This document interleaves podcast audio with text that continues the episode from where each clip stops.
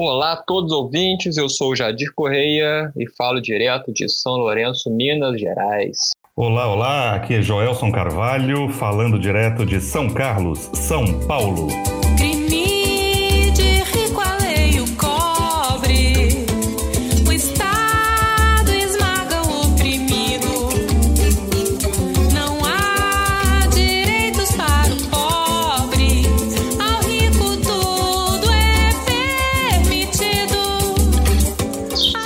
Todos e todas. Então, mais um episódio do nosso Papo de Classe.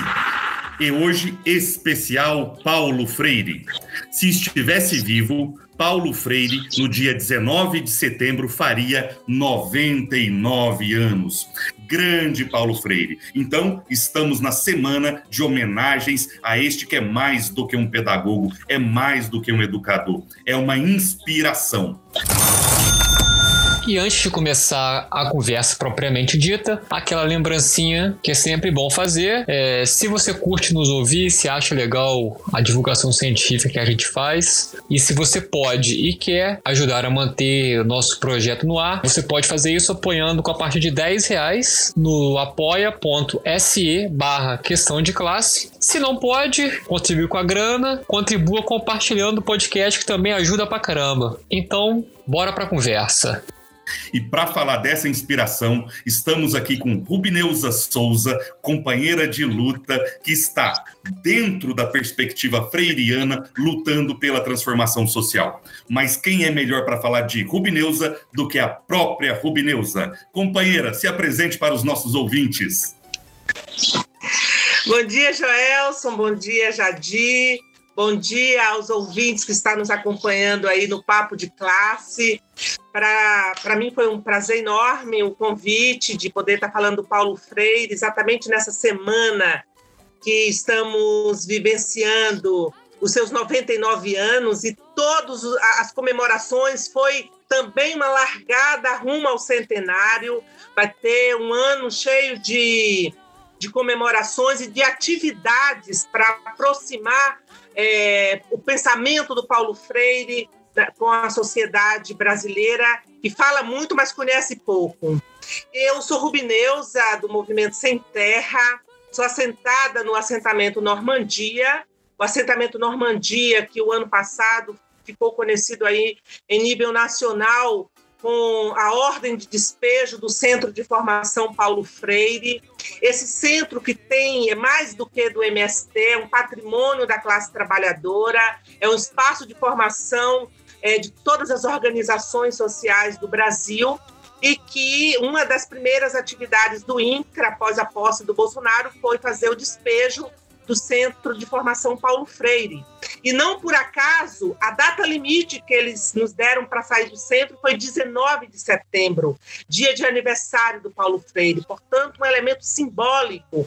E o, o, o, despejo do centro tinha exatamente essa conotação ideológica, política, né? do papel que o centro cumpre na formação da classe trabalhadora, mas, sobretudo, do pensamento crítico, é, todo esse ataque que nós estamos vivenciando hoje na sociedade brasileira e ataque ao próprio Paulo Freire com tentativa de tirar-lhe o, o, título de patrono da educação brasileira. Então tinha esses elementos simbólicos. E aqui no centro de, é, o centro fica no assentamento Normandia e a gente coordena aqui essas diversas atividades. Para vocês terem uma ideia, quando nós soltamos a, a, a matéria do, do, despejo, os primeiros que chegaram aqui para defender o centro foram os indígenas. Vieram dançar um toré, convocando os encantados para defender o centro, dizendo o centro não é só do MST, o centro é nosso. Então, foi, foi quem defendeu nessa vitória parcial que nós tivemos foi a sociedade, não só pernambucana, como brasileira, como latino-americana, como mundo. Recebemos cartas do mundo todo, exatamente pela simbologia do centro e do Paulo Freire, é, que a gente sabe que o ataque era sobretudo ao Paulo Freire. Paulo Freire, pernambucano, assentamento Normandia, também Pernambuco. Tudo bem até aí, mas Paulo Freire em um assentamento rural? Explique um pouquinho sobre isso. A ideia não é ocupar, resistir e produzir alimentos? Rubineuza, vocês estão produzindo também conhecimento? Fale um pouquinho mais sobre essa conexão. Luta pela terra, assentamento e Paulo Freire. Como diz nossa canção, reforma agrária também na educação. É, a, no Brasil, dado a nossa estrutura né, o, o, tripé que fundou nossa sociedade, né, o latifúndio, a monocultura e a escravidão, fez com que não só a terra fosse concentrada no nosso país, mas também o conhecimento. A gente é, é, é esse tripé que funda a nossa sociedade, né, em que o trabalho escravizado quase três séculos, é, quase quatro séculos, melhor dizendo, de, de trabalho escravizado, fez com que nossa sociedade produzisse é, é, uma cultura senzaleira que não vê o trabalhador, o negro, a mulher como sujeitos e como sujeitos de direito. E também o conhecimento no nosso país é, é a, a, a, a, burguesia nunca permitiu que os estratos sociais adquirissem conhecimento que pudesse colocar em questão o, o seu mando. Então, a nossa educação, ela, ela sempre foi relegada a, a, a, aos estratos sociais. E, e essa educação, quando ela se abriu para. Quando ela abriu para as camadas sociais, ela se abriu de forma dual. A dualidade na educação brasileira vai ser, uma, vai ser estrutural. Né, no, no início da, da década de, do, do século XX, é, quando as camadas populares tiveram acesso à educação, ela aconteceu com essa característica, né? uma, uma, uma educação de excelência para a elite e uma educação tecnicista para as camadas populares. E a gente vai ter uma revolução nesse pensamento com Paulo Freire ali na década de 50, 60. Com, claro que Paulo Freire, dentro de um contexto que estava acontecendo de mobilização social, o um movimento de cultura popular. Então, esse movimento, Paulo Freire vai conseguir fazer a leitura desse processo e vai trazer elementos que vai revolucionar o pensamento educacional brasileiro. Ou seja, ele fala que uma sociedade injusta que nem a nossa é, não pode apenas as pessoas ter acesso à leitura como apenas uma aquisição técnica do código da leitura da escrita, mas esse conhecimento tem que partir da realidade que essa realidade seja problematizada de forma a desvelar as contradições, para as pessoas se perceberem que a injustiça, a opressão, a exploração não são coisas naturais, ela é histórica. Então, para você perceber isso, é necessário uma educação que questione, que problematize, que as pessoas possam ver é, esses acontecimentos em movimento. E, a partir disso, então, tomar uma postura frente a essa realidade para ser transformada. E esses elementos vai ganhar uma concepção, que aí está na concepção da educação popular, na década de 80, a partir dos movimentos sociais. E aí é que entra Paulo Freire nas nossas vidas, né, enquanto movimento social. É, o movimento Sem Terra é, é, é reconhece que Paulo Freire é a raiz do poder popular no Brasil e é a raiz da educação popular no Brasil. E, e, e esses elementos fez constituir os movimentos ali como as organizações como instrumento da classe trabalhadora no final da década de 70. É, ali com, é claro, tinha a educação popular, a teologia da libertação, está nesse contexto, né, de, de poder fazer uma leitura da Bíblia contextualizada, é, um, um, Cristo vivo no meio do povo e uma, uma educação tomando os sujeitos como, como sujeitos mesmo da história. Porque os movimentos até então, eles eram tutelados por partido, né? o Partido Comunista Brasileiro, o Partido Comunista do Brasil, por personalidades como Francisco Julião, como Miguel Arraes, como Leonel Brizola. Então, tinha uma tutela ali. Esses elementos da educação popular vai fazer com que os movimentos do final da década de 70 se assumam como sujeito deste processo. E, e, e E isso vai fazer uma diferença, porque é, é, é, é os sujeitos conduzindo o seu próprio processo de luta, de organização, de inserção numa, numa, numa luta política por reforma agrária, por reformas, é, é, por direitos trabalhistas. Então, isso vai, vai dar um outro, um outro sentido para essas organizações. Ao mesmo tempo que essas organizações vai tomar a educação popular como fundamento da sua prática formativa ou da sua prática educativa. Veja, para o Movimento Sem Terra, por exemplo, no primeiro momento, a gente tinha uma ideia da educação como direito e fomos fazer a luta pelo direito à educação. Mas já nas primeiras conquistas, ali no início da década de 80, com a conquista já dos primeiros assentamentos de escola, a gente começa a perceber que a gente queria escola.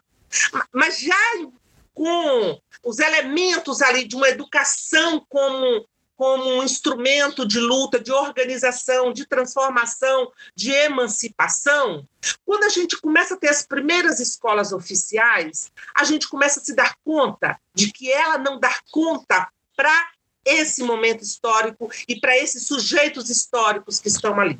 Veja, a gente dá um salto qualitativo. A gente vai da necessidade da escola, porque já tomada a escola como direito, a educação como direito, mas, ao mesmo tempo, essa, essa educação e essa escola tinha que estar a serviço, instrumento da organização desses sujeitos. Então, a gente vai da necessidade da escola à escola necessária à luta. E aí o Paulo Freire está na fundamentação dessa educação. A gente começa a, a, perceber que essa escola tinha que, essa educação e essa escola tinha que responder pelos desafios colocados a partir da, daqueles sujeitos, a sua organização interna, sua auto-organização, sua autogestão. Então, é, é, os sujeitos agora conduzindo o seu processo é, é, organizativo, é, que vai desde a da organização social do, do assentamento, é, as questões econômicas, né, de organizar a vida econômica, a produção nesse assentamento, a vida cultural, veja, camponês é, foi alijado de todos os direitos sociais. Só para vocês terem uma ideia, o Paulo Freire dá um depoimento belíssimo. Ele foi numa campanha nossa no Rio Grande do Sul, era uma campanha de alfabetização. Eu faço outro parêntese aqui. Veja, a, no Brasil não foi só a terra que foi concentrada, o conhecimento foi concentrado. A base que a gente trabalha é uma base é, que o nível de escolaridade era baixíssimo. Para vocês terem uma ideia, 99% chegava a ser analfabeta. Então a gente vai ter um peso muito grande na educação de jovens e adultos. E nesse, numa dessas jornadas de alfabetização que a gente fez, Paulo Freire foi e ele dá esse depoimento. Ele fala que era um dia chuvoso tal, mas o que mais chamou a atenção dele foi que um, um assentado disse para ele o seguinte: ao cortar a cerca da terra, eu descobri que tinha outras cercas a serem cortadas. Uma delas, a cerca da educação. Então, o conhecimento é concentrado no Brasil.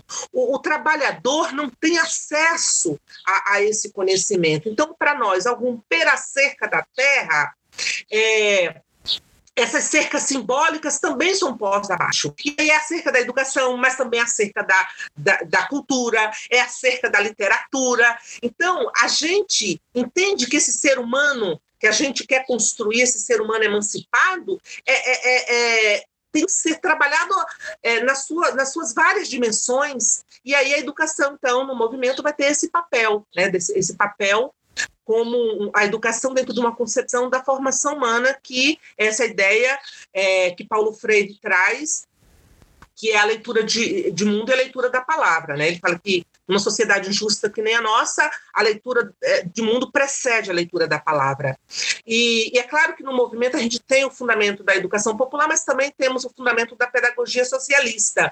Então, esses dois elementos, mas esse diálogo entre Paulo Freire e Pistrac, que é o outro teórico que fundamenta a nossa educação, vai estar muito em diálogo, porque Paulo Freire trata a educação exatamente nessa perspectiva da formação humana, quando ele traz que a leitura de mundo precede a leitura da palavra, ele está querendo dizer, é, é, não basta só decodificar, é fundamental, mas não basta isso. A realidade tem que vir para dentro da, da, da escola como como palavras significativas, com, através dos temas geradores, que vai provocar esse debate, essa, essa leitura mais ampliada. O que Pistrac vai dizer que a formação humana subentende a educação e a instrução e aí a gente faz é, esse comparativo, né? A, a, a, educação em Pistrac é a leitura de mundo em Paulo Freire, e a instrução em Pistrac é a leitura da palavra em Paulo Freire.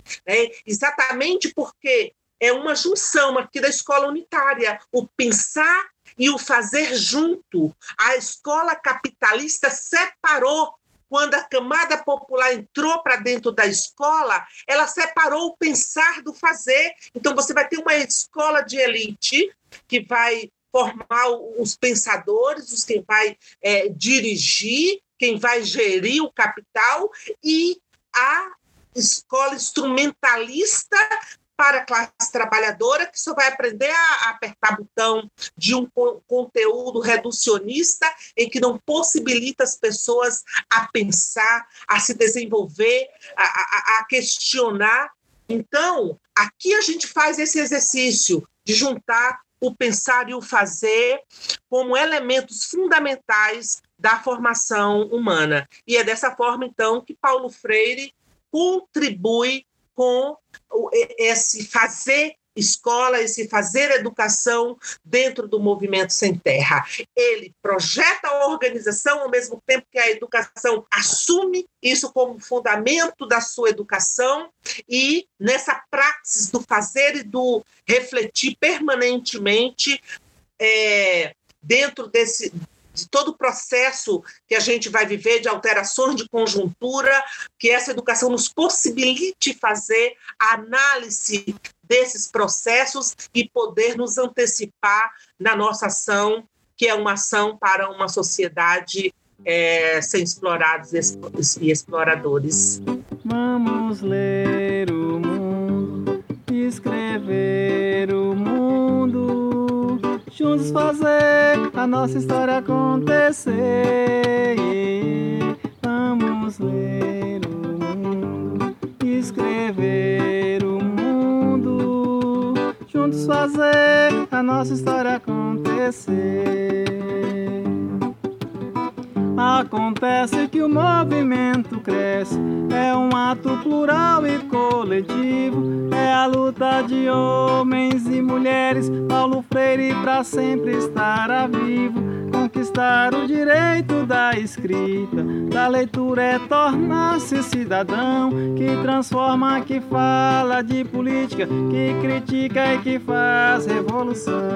Falando sobre isso, é, e quem, quem foi esse senhor que nasceu lá em Pernambuco, lá no Recife, que chegou a pensar esse método de libertação dos trabalhadores, do povo oprimido. Qual foi a sua trajetória até virar esse grande teórico da, da pedagogia, teórico e prático, né? Porque não dá para separar uma coisa da outra, né? A, as obras do, do Paulo Freire são aulas, aulas de praxis. A gente lê o Paulo Freire e vê o tempo inteiro é, o método materialista histórico dialético ali dentro, o tempo inteiro. É, é muito claro, é muito fácil de enxergar como ele conseguia trazer essas coisas. Quem foi Paulo Freire? Ele, ele fala, né, ele conta que ele se alfabetizou tendo o chão como quadro e os gravetos como giz.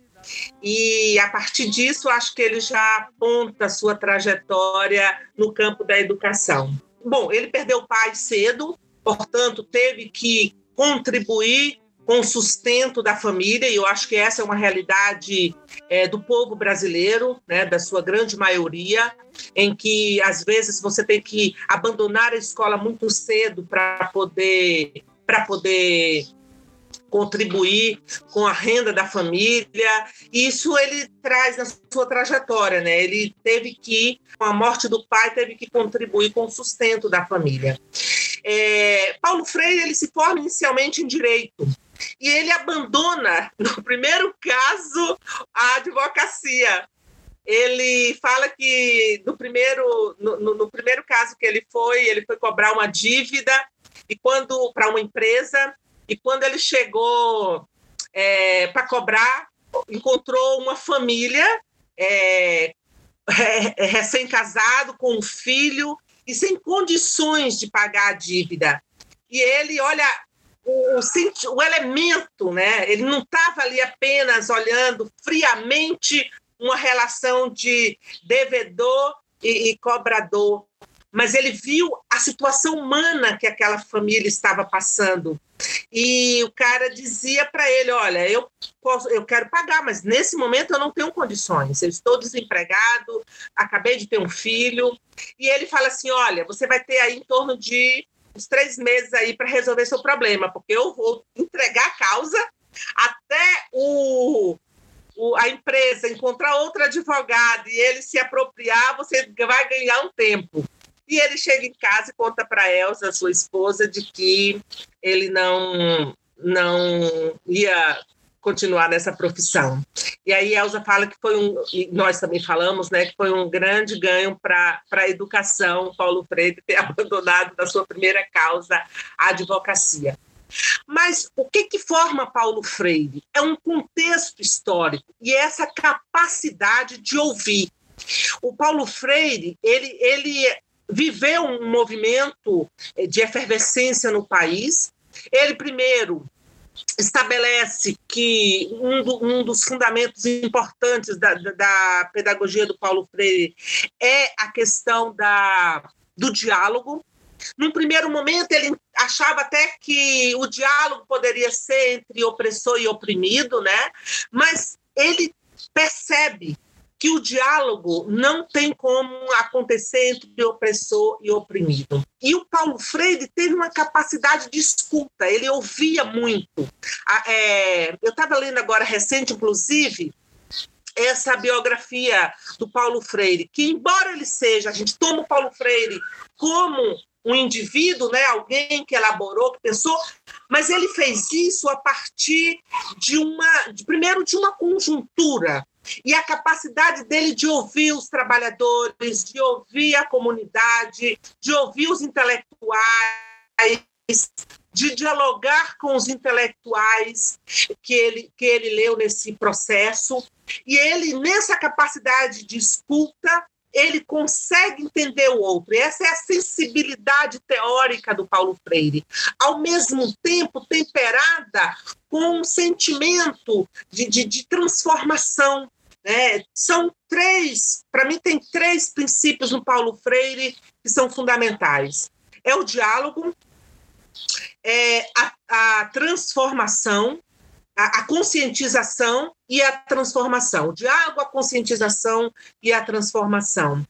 Eu acho que esses três elementos, muita gente anda abandonando, abandonando o que nós entendemos seja essencial no Paulo Freire, que é a transformação. Porque a transformação exige você alterar o estado de coisas. Ah, e, e, isso vai se dar quando você desnaturaliza a, a, a, a exploração, quando você não acha que a sua condição é obra do destino, é obra de Deus, mas ela é fruto de uma relação social injusta, de exploração da força de trabalho, é, de uma sociedade nossa que, além de ser capitalista, ela é autocrática, ela não consegue é, ver os trabalhadores como sujeitos é, é, nem dentro das nem dentro de uma concepção mesmo é, é, é, liberal.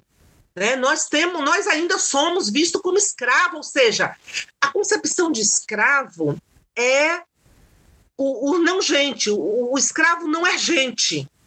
Então, nós tivemos é, quase quatro séculos de trabalho escravizado.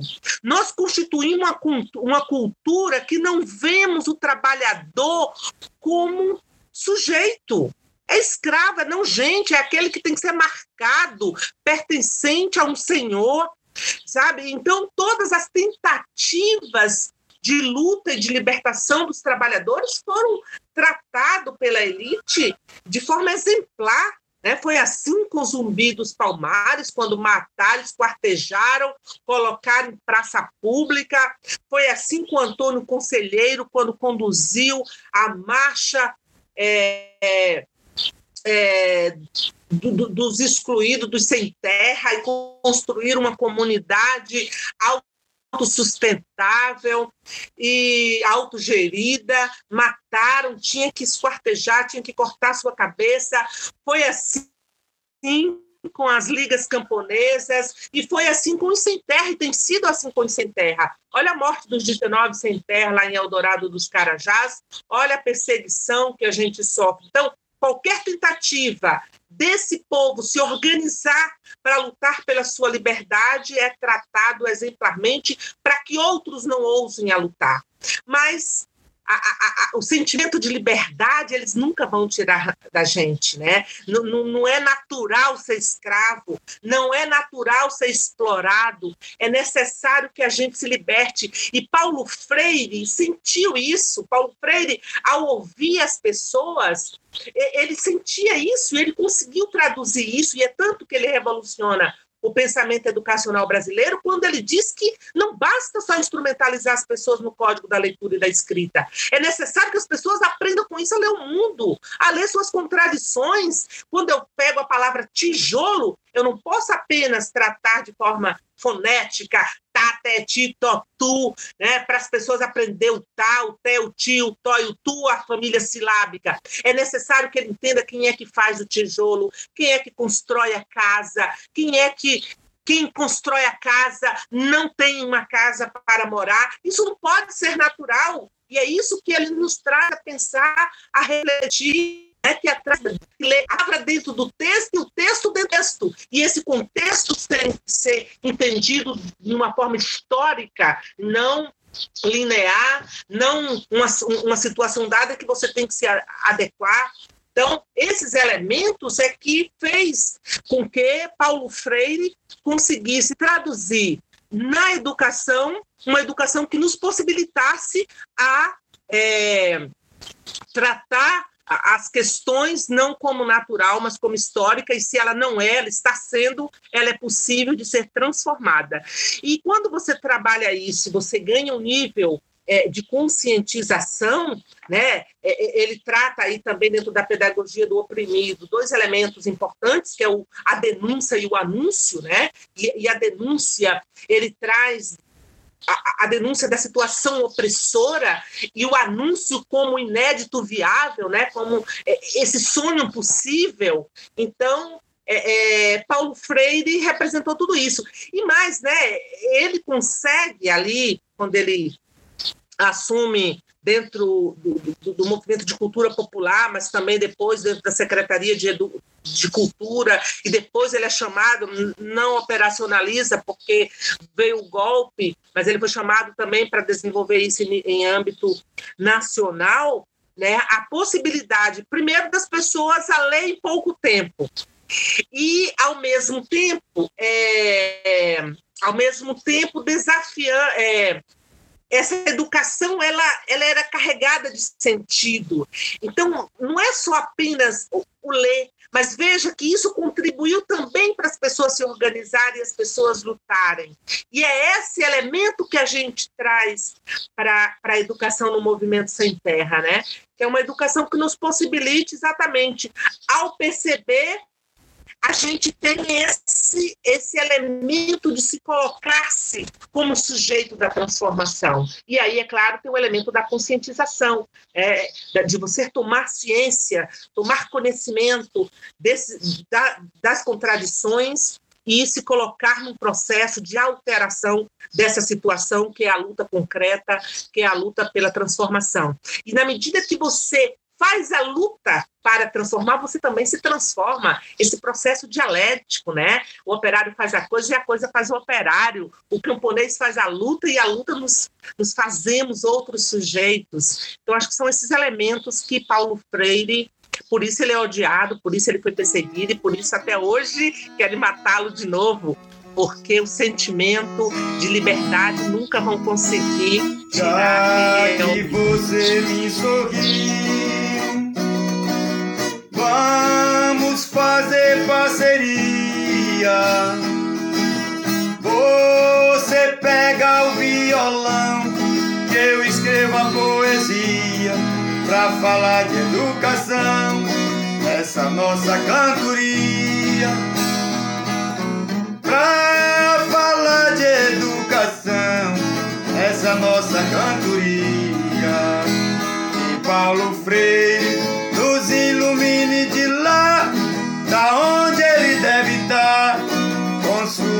pedagogia aqui na terra. Vamos lutando por ela, aprendendo nessa guerra, soletrar cidadania. Aqui na terra, vamos lutando por ela, aprendendo nessa guerra, soletrar cidadania.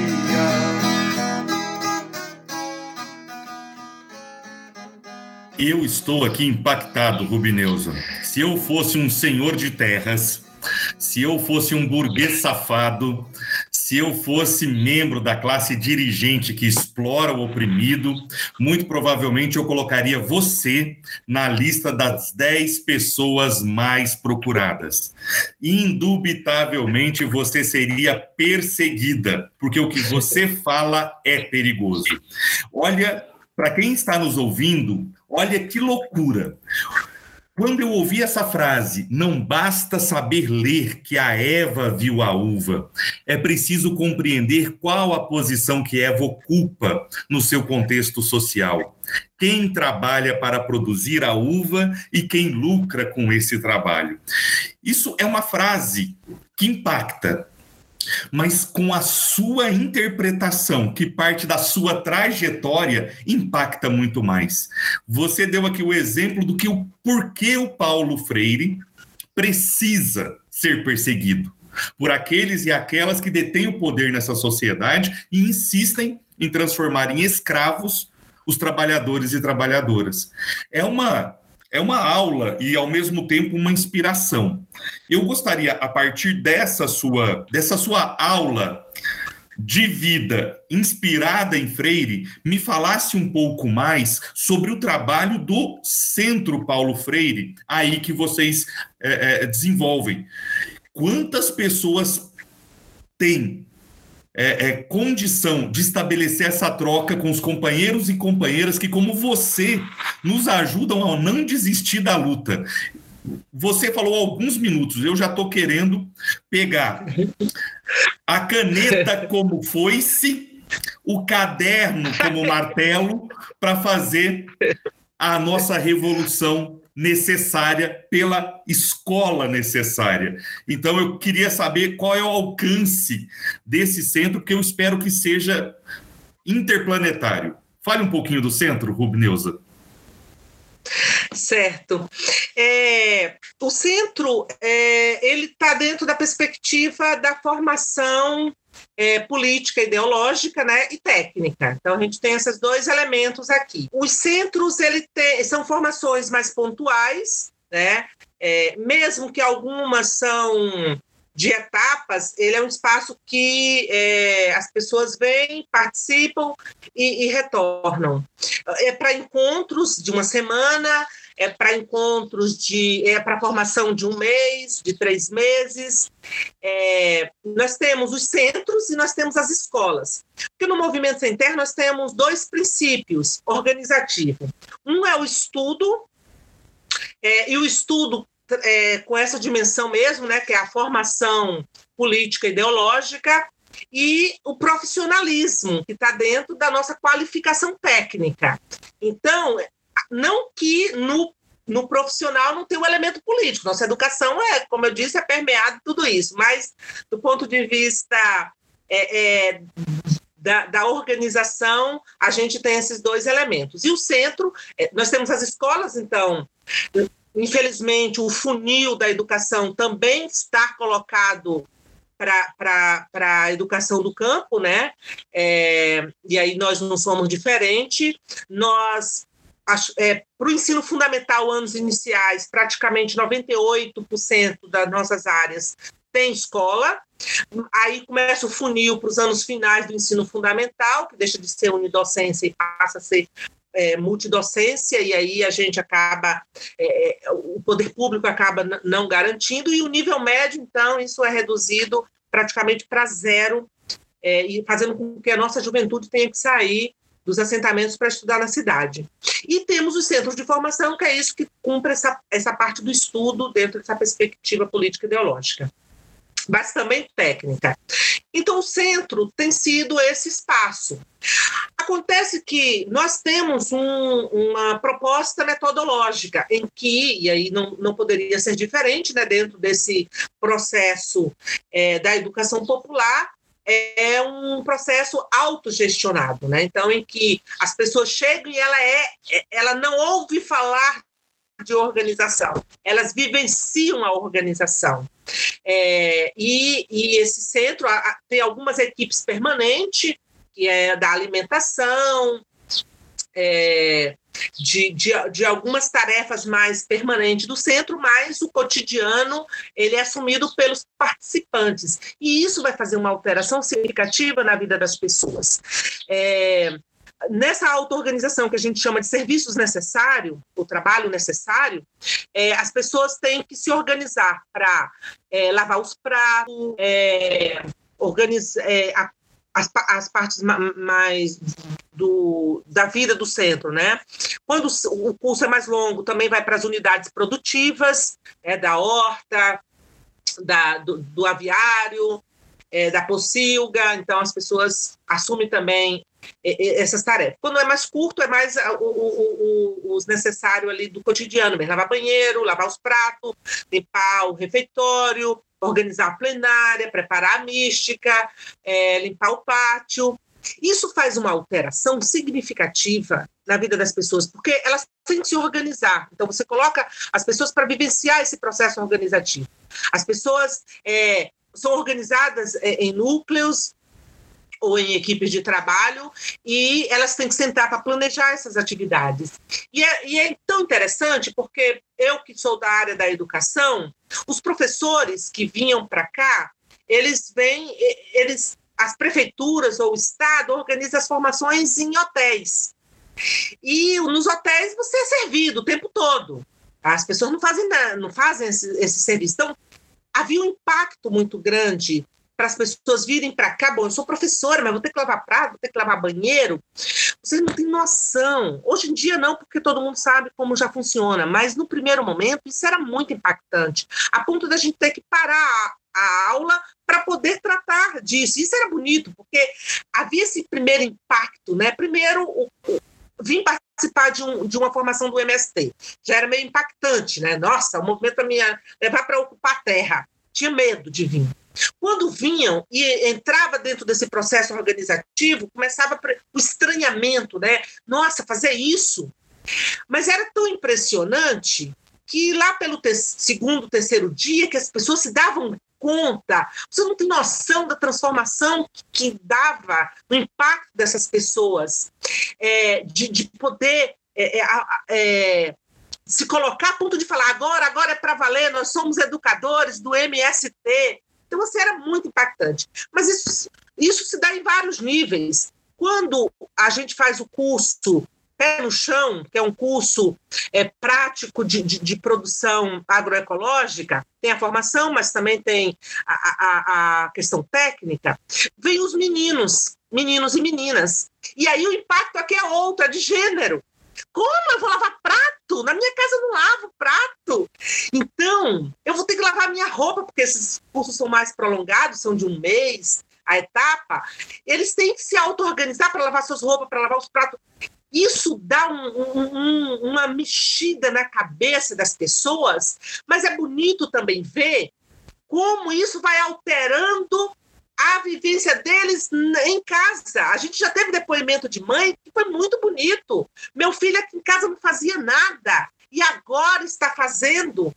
Então tem uma alteração na forma que você vai conduzindo esse processo formativo nas pessoas, porque ele entra dentro dessa dinâmica de organização, mas ao mesmo tempo também se reflete sobre por que se fazer, se busca os elementos dos porquês se organiza dessa forma e não de outra. Então, você vai construindo aqui, vai desconstruindo é, questões que culturalmente foi nos formando e construindo aquilo que a gente entende que seja a formação de um sujeito emancipado, né? que vai das relações de gênero, dessa vida em comunidade, dessa vida comunitária, dessa vida em coletivo, é, que ao mesmo tempo é, potencializa o que você tem de melhor enquanto indivíduo, mas como que isso vai se sendo colocado no, nessa coletividade para que todos possam vivenciar essa essa humanização coletiva e a arte, a literatura, a cultura, a, a, a, os jogos, é, é, a educação física, é o homem lateral, não tem como você é, abdicar disso se você está pensando na formação humana. Né? É, é, é, é a unilateralidade enquanto princípio formativo das pessoas. E, e isso é, em, todos os níveis. Para vocês terem uma ideia, teve um grupo, se eu não me engano, na área da saúde, é, na área da saúde. Pessoal mais elitizado que quis fazer o encontro no centro de formação. Quando o centro colocou os princípios ali, mas não dá para a gente contratar as pessoas para fazer?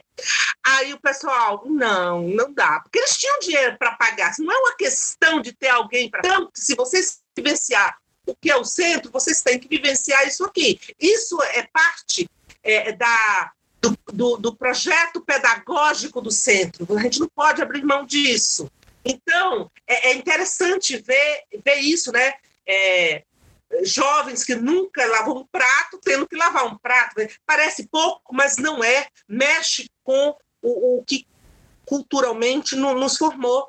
E isso faz a diferença, isso faz é, é, é, a constituição das pessoas a partir da prática, mas uma prática não abdicada de um conhecimento teórico, se entendendo por que se faz tudo isso. Já que você decidiu, dê as mãos, vamos embora.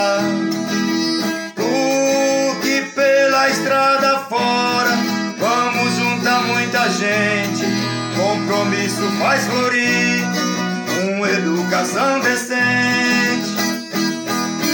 Compromisso faz florir uma educação decente. Pra começar, quando vi o sol raiar, vi que soletrar a vida é bem mais que beabá. É só contar, subtrair somar dividir felicidade pra vida multiplicar. É só contar, subtrair e somar, dividir felicidade pra vida multiplicar. Nossa, beleza. Você falando, eu lembrei de uma coisa muito engraçada, engraçada muito curiosa. Eu, eu sou do, do, do, estado do Rio de Janeiro e quando eu era criança, sei lá, por volta dos 8, 10 anos, eu sou de uma cidadezinha do interior do Rio, chamada Três Rios. Eu lembro quando estava inaugurando o CIEPS, o Brizolão. O menino, assim, criancinha, brincando na rua e tinha um, um amiguinho nosso que ia estudar no Brizolão. Ou estava estudando, né? E aí tinha, falava, não, porque lá tem piscina, lá a gente fica o dia inteiro no colégio. Tá? E aí, o que foi feito assim que terminou o, o mandato? O Brizola acabou o projeto, né? Então, essa ideia da, da a praxis que a gente está falando aqui da, da formação do Paulo Freire deveria ter sido o padrão de ensino no Brasil. Tentou fazer mais ou menos lá com o Darcy Ribeiro no Rio de Janeiro, com os CIEPs, né? a ideia de ter uma, uma pedagogia única para cada lugar, né? para a cada escola pensar seu projeto pedagógico né? para estar tá dentro da comunidade. E, infelizmente, isso não foi para frente. Né? Essa política pública que poderia ter dado muito resultado foi abandonada.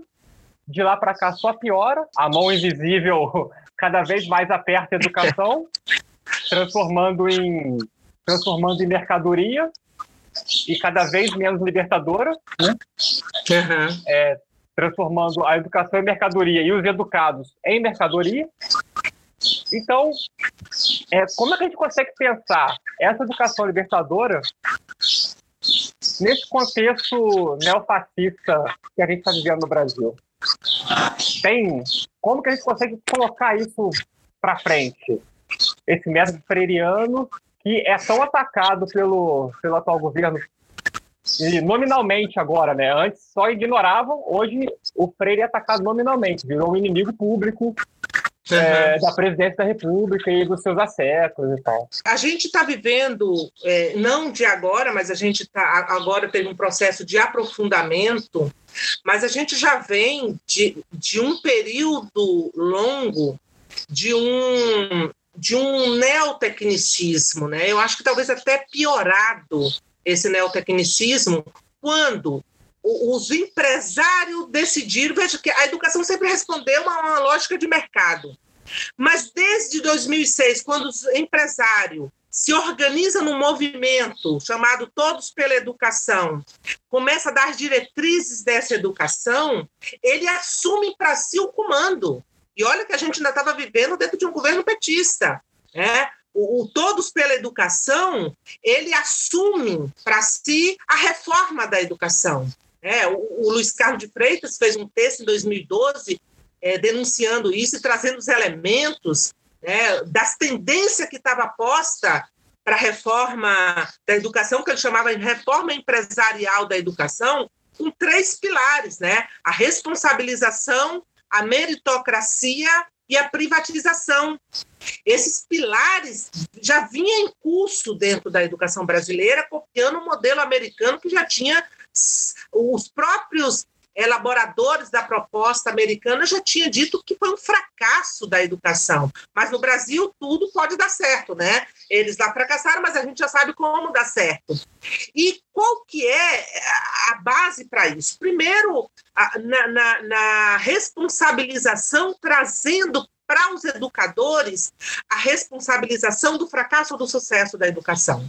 Né? Deixa de ser um elemento de Estado, deixa de ser elemento de uma política pública, passa a responsabilizar os sujeitos pelo fracasso ou pelo sucesso, com exposição mesmo das escolas, dos educadores, e aí isso começa a ter uma segregação, né? Porque os professores passam a, a, a não querer aquele educando que se se repete, né? Que, que tira nota baixa, então começa a segregar ou na sala ou em outras escolas, mas todo mundo quer se livrar.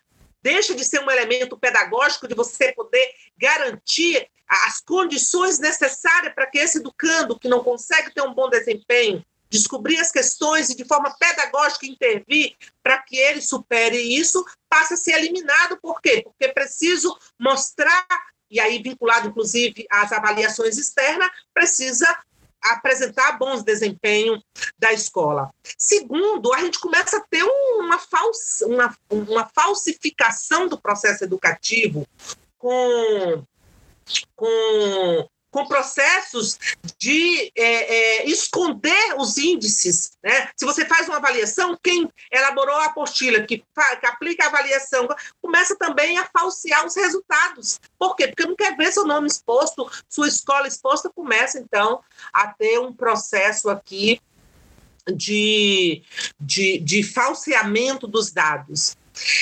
Gente, isso tem um impacto na educação tremenda. A gente está tendo agora é, programas para ensinar é, é, jovens no quinto ano a, a ler e escrever.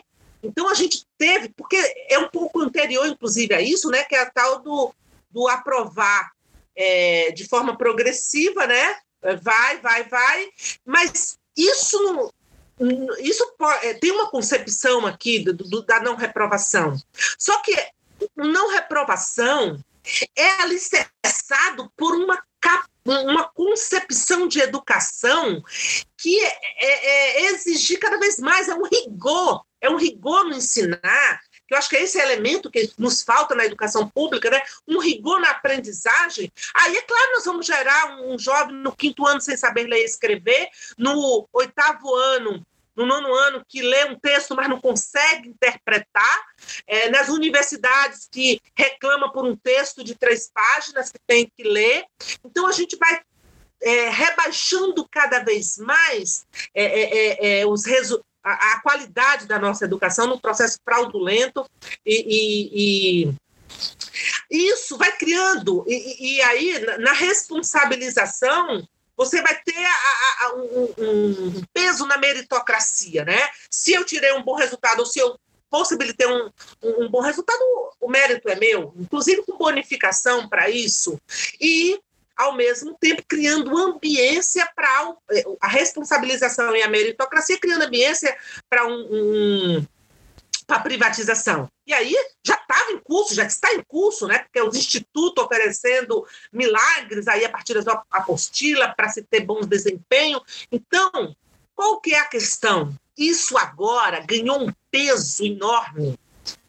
Veja que a, a revista Veja, se eu não me engano, 2012, ai, agora me perdi na data, 2014, soltou uma matéria, mas não, acho que foi um pouco mais recente, 2015, 2014, 2015, por aí.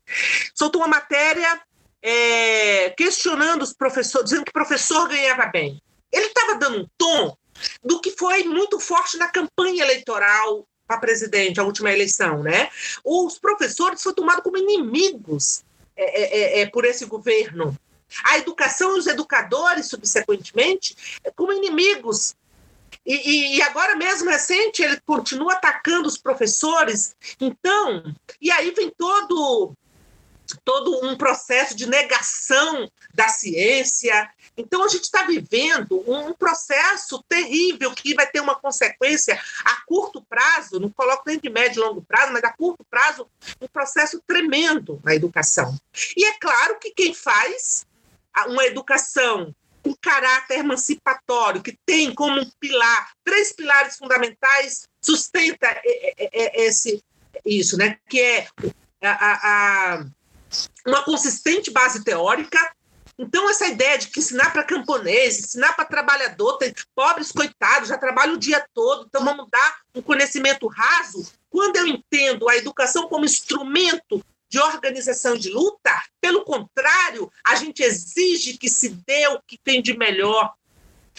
Que, que a educação como instrumento de, de, de, luta e de transformação, ela tem que buscar é, é, é, uma consistente base teórica que dê capacidade da gente compreender aquilo que ao olho nu não se compreende. Né? A, a educação tem que nos possibilitar é, entender a, a, o movimento da história, hum, entender as contradições, e isso não se dá, não acontece com conhecimento raso. É preciso, sim, é, é, é, é, do rigor aqui na, na, nas bases teóricas do que se vai trabalhar.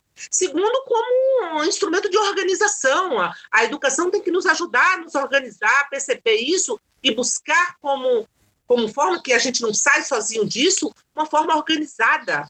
E com, com fins da transformação. É claro, como disse o Joelso aí, se eu fosse da elite, eu ia caçar você agora. E é por isso que a educação popular, o pensamento crítico, Paulo Freire foi, é e continuará sendo, porque exatamente se propõe uma educação é, dos oprimidos, da classe trabalhadora, como condição de poder buscar sua libertação. A libertação nossa será obra nossa não será de ninguém. Quem melhor do que os oprimidos para compreender a opressão?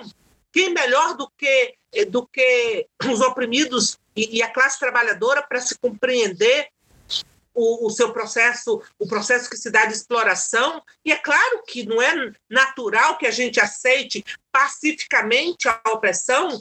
Os negros já fugiam das senzalas para buscar sua liberdade nos quilombos, nos ensinou que a liberdade, o zumbi dizia, né, só, só é escravo aquele que tem medo de morrer. Historicamente, a classe trabalhadora não aceitou ser explorado, ser, ser, ser ser oprimido, então buscou, ao longo da história, se organizar e buscar sua libertação. Então, e é, é, é, essa educação não, como disse Paulo Freire, fazer uma educação emancipatória é, é nadar contra a maré, né? Mas se nós não colocarmos as questões que ele nos provoca a fazer, a favor de quem eu educo, contra quem eu educo, a favor de quem eu educo e contra o que eu educo, se a gente não se faz essas perguntas, nós vamos reproduzir esse sistema de injustiça, de exploração, de opressão. Então, é, é, é, a educação ela tem que da classe trabalhadora tem que estar esse serviço. E é claro que vai ser perseguida, é claro que nós estamos sendo perseguidos Pega aí desde o período lá da campanha, a, a, que, não, é, como você disse, é direto ao Paulo Freire, mas também foi direto ao MST, né, de, de nos atacar, nos ata atacar o Sem Terrinha. A gente fez o Encontro Nacional do Sem Terrinha e o filho do Bolsonaro botou a gente na justiça, ganhamos. Porque quem melhor do que o MST está fazendo uma educação que reconhece a criança, reconhece o lugar da criança né, nessa sociedade né, que não explora como os capitalistas fazem a exploração da mão de obra infantil, é, é, mas aqui a criança busca viver a sua infância com dignidade. Então, a gente vai ser atacado. Vou dizer para você, não está sendo fácil. Não está sendo fácil fazer essa luta nesse momento histórico, mas o que nos dá mais força para continuar fazendo. E, e a, aproveitando aqui, então, para dizer que essa semana eu estou muito feliz, muito contente, porque a, a comemoração dos 99 anos do Paulo Freire foi belíssimo. O mundo né? não só o Brasil, não só a América Latina, mas o mundo tá comemorou, comemorou os 99 anos do Paulo Freire e todos com lançamento de atividades é, rumo ao centenário. Nós do MST também construímos a jornada. É, é, a gente tinha a Semana Paulo Freire, que a gente pegava é, essa semana do, do nascimento do Paulo Freire é, para fazer estudo com a base, com os professores, com as crianças, mas agora a gente se tra transformou a semana numa jornada de forma que a gente vai poder fazer ao longo desse ano atividades para que as pessoas, como eu disse, Paulo Freire é, é combatido, mas ai, se nós tivéssemos uma educação freiriana, uma educação popular, uma educação que de fato é, a gente estaria inclusive em outro patamar agora. Mas é isso, né? Cria um aspecto e que com isso transforma em medo para as pessoas, mas a gente tem que aproveitar essa jornada rumo ao centenário no momento das pessoas de fato conhecer Paulo Freire. É, como eu disse, tem muitas organizações fazendo isso. Parabéns vocês aí que promoveram esse debate do, do Paulo Freire, do pensamento de Paulo Freire, é, porque essa é, uma, é, é, o que a gente pode fazer nesse momento. Quanto mais as pessoas conhecerem, podem se aliar para a gente poder defender Paulo Freire, seu legado como um legado. A gente fala que o legado de Paulo Freire é, é, é patrimônio do poder popular do Brasil, da América Latina e do mundo. Então, defender, cabe nós, classe trabalhadora, a, a, a essa defesa. Ai. E a gente, a gente percebe como é perigoso esse pensamento, né? É, subversivo. e como eles enxergam isso, há pouco tempo atrás, há um mês atrás, no, na desapropriação do quilombo Campo Grande aqui em Minas, a primeira coisa que eles fizeram foi derrubar a escola. Não é à toa, não é, ah, é um pré... Não, eles sabem onde eles estão indo, eles sabem que representa ameaça a esse projeto neofascista como um pensamento autônomo e libertador. Então, é, é, é realmente é muito perigoso o que, o que nós temos, mas ao mesmo tempo temos onde amarrar essa esperança e onde nos direcionar para passar por isso. Você sabe que todos os despejos nossos dos últimos tempos, a primeira a, a, a estrutura a ser destruída tem sido as escolas. Pois é, não é, é não, isso. não é à toa, é verdade. É, então, eu vou pedir para o Joel se ele quer fazer mais alguma algum questionamento, alguma pergunta, porque tá, tá uma delícia ouvir. Nós tivemos uma plenária aqui em Minas sobre Quilombo Campo Grande. Você participou? Não, não participei. Não, não né? participei. né? Porque parece que, que ouvindo falar, parece que você estava lá fazendo. É que as nossas histórias são iguais. Nós vivenciamos isso aqui em mais de, de um mês de resistência aqui no Centro de Formação Paulo Freire. Todos os dias vai vir o despejo, a gente aqui em vigilância permanente, recebendo o povo, e foi bonito porque as, as universidades decidiram vir fazer as aulas aqui. Foi, uma, foi um mês aqui de, de resistência e foi brabo também. Então, as nossas histórias são iguais nesse país todo. E viva Paulo Freire! Quem espera é difícil chegar, por isso temos que lutar. Diz o poeta trilhando caminhos, que ninguém se educa sozinho. Quem espera é difícil chegar, por isso temos que lutar. Diz o poeta trilhando caminhos, que se educa sozinho. É por isso que temos que dividir todo o conhecimento juntos evoluir, aprendendo sempre nova lição, para que nossa passagem não seja em vão. Bom, caminhando para o nosso final, já deu para perceber que o recado passado por Rubineuza é um recado até no método freiriano. Porque Rubineuza consegue fazer a denúncia e, ao mesmo tempo, anunciar que a resistência persistirá. Pensemos nós que, nesse diálogo com Rubineuza, nós tivemos conscientização e nós tivemos também lenha para acender a chama da transformação. Ela mesmo disse: Freire é diálogo, Freire é conscientização, Freire é transformação. Freire denuncia, Freire anuncia. Portanto, Rubineuza, esse espaço agora é seu para suas considerações finais e eu já gostaria de dizer a você que faz muito tempo que eu não tenho um diálogo tão inspirador quanto esse. Faça suas considerações, companheira, e eu gostaria de te ouvir o dia inteiro, mas sei das suas obrigações, então vamos lá. Nos brinde com as suas palavras de encerramento. Obrigada, Joelson, obrigada, Jadir. É, Para mim foi um prazer estar dialogando com vocês.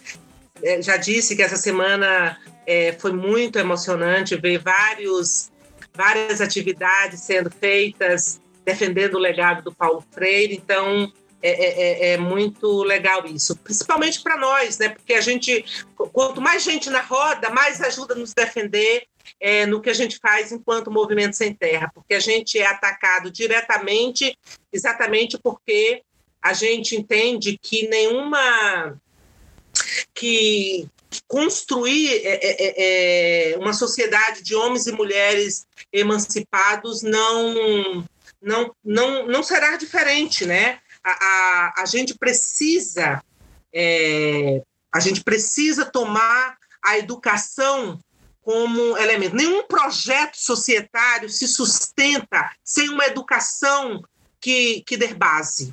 Por isso que a burguesia não vai aceitar um projeto emancipatório, né? porque ela precisa da educação para subjetivar nos indivíduos o seu a sua sociedade, o seu modelo de sociedade, a, a, a, o ser humano que eles precisam para reproduzir essa, essa maquinaria do, do, do, do sistema. Então, também nós queremos construir um projeto educativo que dê respaldo para uma sociedade emancipada, mesmo sendo contraditório fazer uma educação emancipatória por dentro de um Estado burguês, porque nós fazemos nossa educação dentro das escolas públicas. Mas a gente entende, e aqui a gente traz a máxima do Marx, né, que o Estado deve garantir as condições, mas não pode ser ele o educador do povo. É os trabalhadores que têm que dizer qual é o seu projeto de sociedade, qual é o seu projeto de campo, qual é o seu projeto de desenvolvimento é, e qual é o projeto de ser humano para essa sociedade. Então, é, a gente vai estar tá na briga é, por, esse, por essa educação. É, e, e, e, quanto mais gente envolvida, mais ajuda a gente a defender essa, a, desde, desde nós essa, essa perspectiva de educação. Eu queria é, fechar aqui trazendo os elementos que o movimento construiu, né? Por que nós defendemos o legado de Paulo Freire, né? Então, porque o Paulo Freire nos ensinou a ter uma profunda crença na pessoa humana e na sua capacidade de educar-se como sujeito da história. Paulo Freire nos ensinou a ter uma postura política firme e coerente com as causas do povo oprimido, temperada com a capacidade de sonhar e de ter esperança. E eu gosto sempre de dizer que esperança para Paulo Freire é um verbo, esperançar, que não é de uma espera passiva, mas é um levantar-se e seguir em frente e com a ousadia e o fazer de lutar pelo que se acredita. E junto com isso, a humildade de quem sabe que nenhuma obra grandiosa se faz sozinho e que é preciso continuar aprendendo sempre. Aprendemos com Paulo Freire um jeito do povo é, se educar para transformar a realidade. Uma pedagogia que valoriza o saber do povo, ao mesmo tempo em que o desafia saber sempre mais uma preocupação especial com a superação do analfabetismo e com uma pedagogia que alfabetiza o povo a ler o mundo. Conhecer, dialogar e conviver com o legado de Paulo Freire nos ajuda a refletir sobre nossa prática e a crescer nossa identidade de sem terra, de classe trabalhadora, de povo brasileiro. Aqui eu queria, inclusive, trazer uma frase de um sem terrinha de Alagoas de nove anos, que ele disse: Quando eu crescer, eu quero ser doutor e plantar feijão de corda. Então, é esse direito que nós queremos de estudar, de nos educar, de nos qualificar, mas para permanecer no campo, produzindo alimento saudável. A reforma agrária é isso, é a gente poder. Sempre nos disseram que a gente, que camponês tem que estudar para poder ir para a cidade. A gente diz: não, nós queremos estudar para permanecer no campo, transformar aqui esse espaço no espaço de vida e de vida e vida digna para quem mora e quem trabalha no campo. Então, é, eu acho que é esses elementos. E fecharia com a nossa canção hino do setor de educação do Movimento Sem Terra, que diz assim, ó: Foi por amar a nossa pátria brasileira por uma bandeira foi que a gente se dispôs a educar no campo da reforma agrária, formar sujeitos para o amanhã que vem depois. Pelos caminhos de uma nova sociedade, a educação tem um papel fundamental. Por isso, vamos, aprendendo e ensinando, plantar um sonho de justiça social. Se achas que é besteira, só pensa asneira, não sabe amar, pois nossa proposta é do aprender socializar.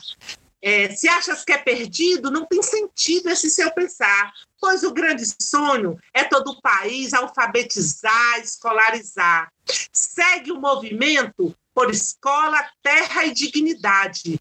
Várias dimensões da pessoa humana para conquistar. A realidade na produção do conhecimento e o latifúndio da educação vamos ocupar. Viva Paulo Freire, viva seus 99 anos, rumo ao centenário. Obrigada.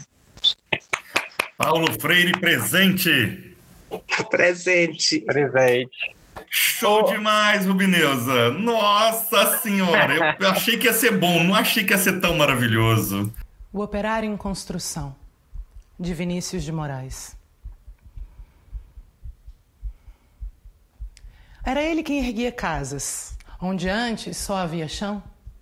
Como um pássaro sem asas, ele subia com as casas que lhe brotava da mão.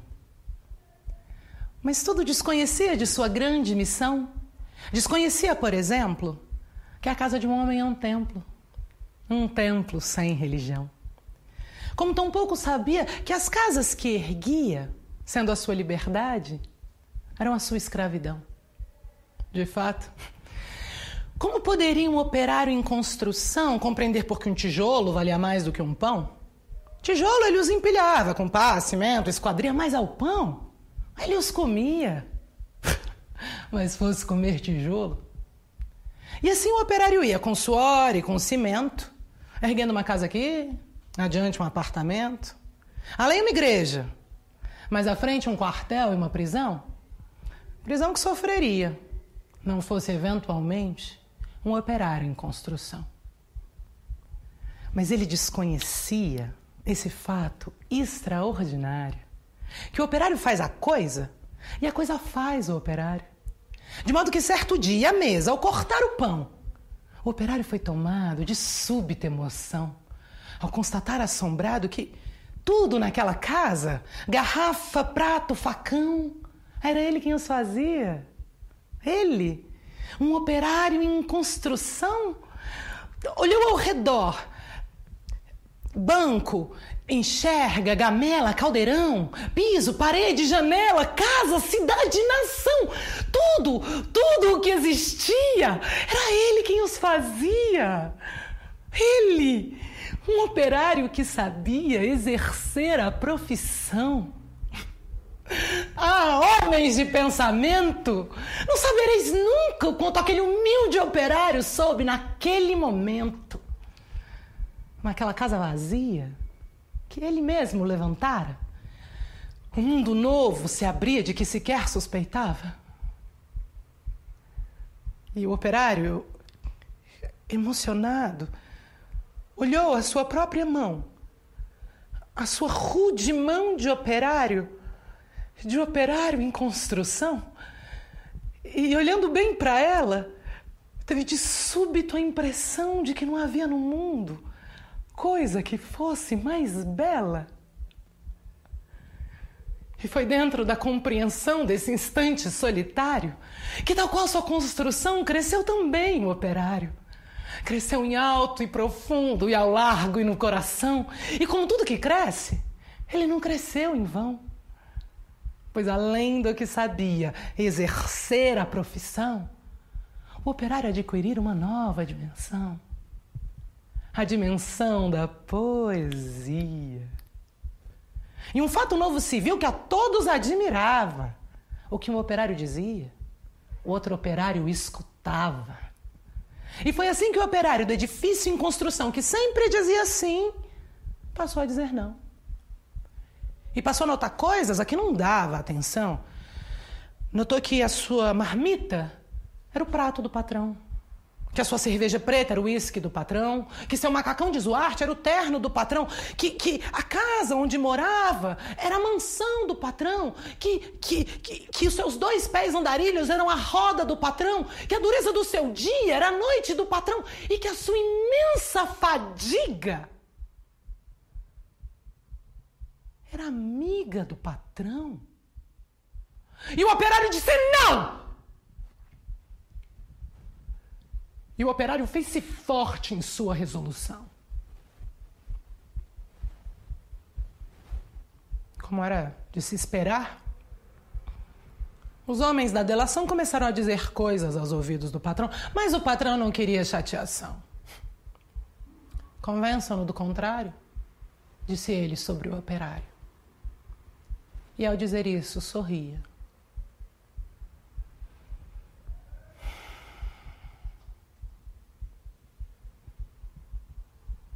Ao sair da construção, o operário viu-se de súbito cercado dos homens da delação e sofreu por destinado a sua primeira agressão. Teve seu rosto cuspido, teve seu braço quebrado, mas quando foi perguntado, o operário disse não. Sofrer em vão o operário sua primeira agressão. Muitas outras se seguiram. Muitas outras seguirão. Mas por indispensável à construção, o seu trabalho prosseguia e todo o seu sofrimento se misturava ao cimento da construção que crescia. Sentindo que a violência não dobraria o operário, tentou o patrão dobrá-lo de modo vário, de modo que foi levando ao alto da construção e no momento de tempo mostrou-lhe toda a região. Apontando para ela, fez-lhe essa declaração. Dar-te-ei todo este poder e a tua satisfação, porque a mim foi entregue. E dou a quem quiser. Eu dou-te tempo de lazer, eu dou-te tempo de mulher. Portanto, tudo que vês será teu se me adorares. E mais, se abandonares o que te fazes dizer não. Disse E olhava o operário, que pensava, refletia, mas o que via o operário, o patrão nunca veria. O operário, ele via casas, estruturas, ele via objetos, produtos, manufaturas, ele via tudo aquilo que fazia o lucro do seu patrão. Mas dentro de cada coisa, misteriosamente, havia o toque de sua mão. E o operário disse não. Loucura, disse o patrão, não vês o que te dou eu? Mentira, disse o operário. Não podes dar-me o que é meu. E um grande silêncio fez-se em seu coração. Um silêncio de martírio, um silêncio de prisão, um silêncio povoado de pedidos de perdão, um silêncio apavorado, com medo, em solidão, um silêncio de tortura e gritos de maldição, um silêncio de fraturas a se arrastarem no chão. E o operário ouviu a voz de todos os seus irmãos. Dos irmãos que morreram por outros, que viverão. E uma esperança sincera cresceu no seu coração. E dentro da tarde mansa, agigantou-se a razão de um homem pobre, esquecido. Razão, porém, que fizera em operário construído o operário em construção.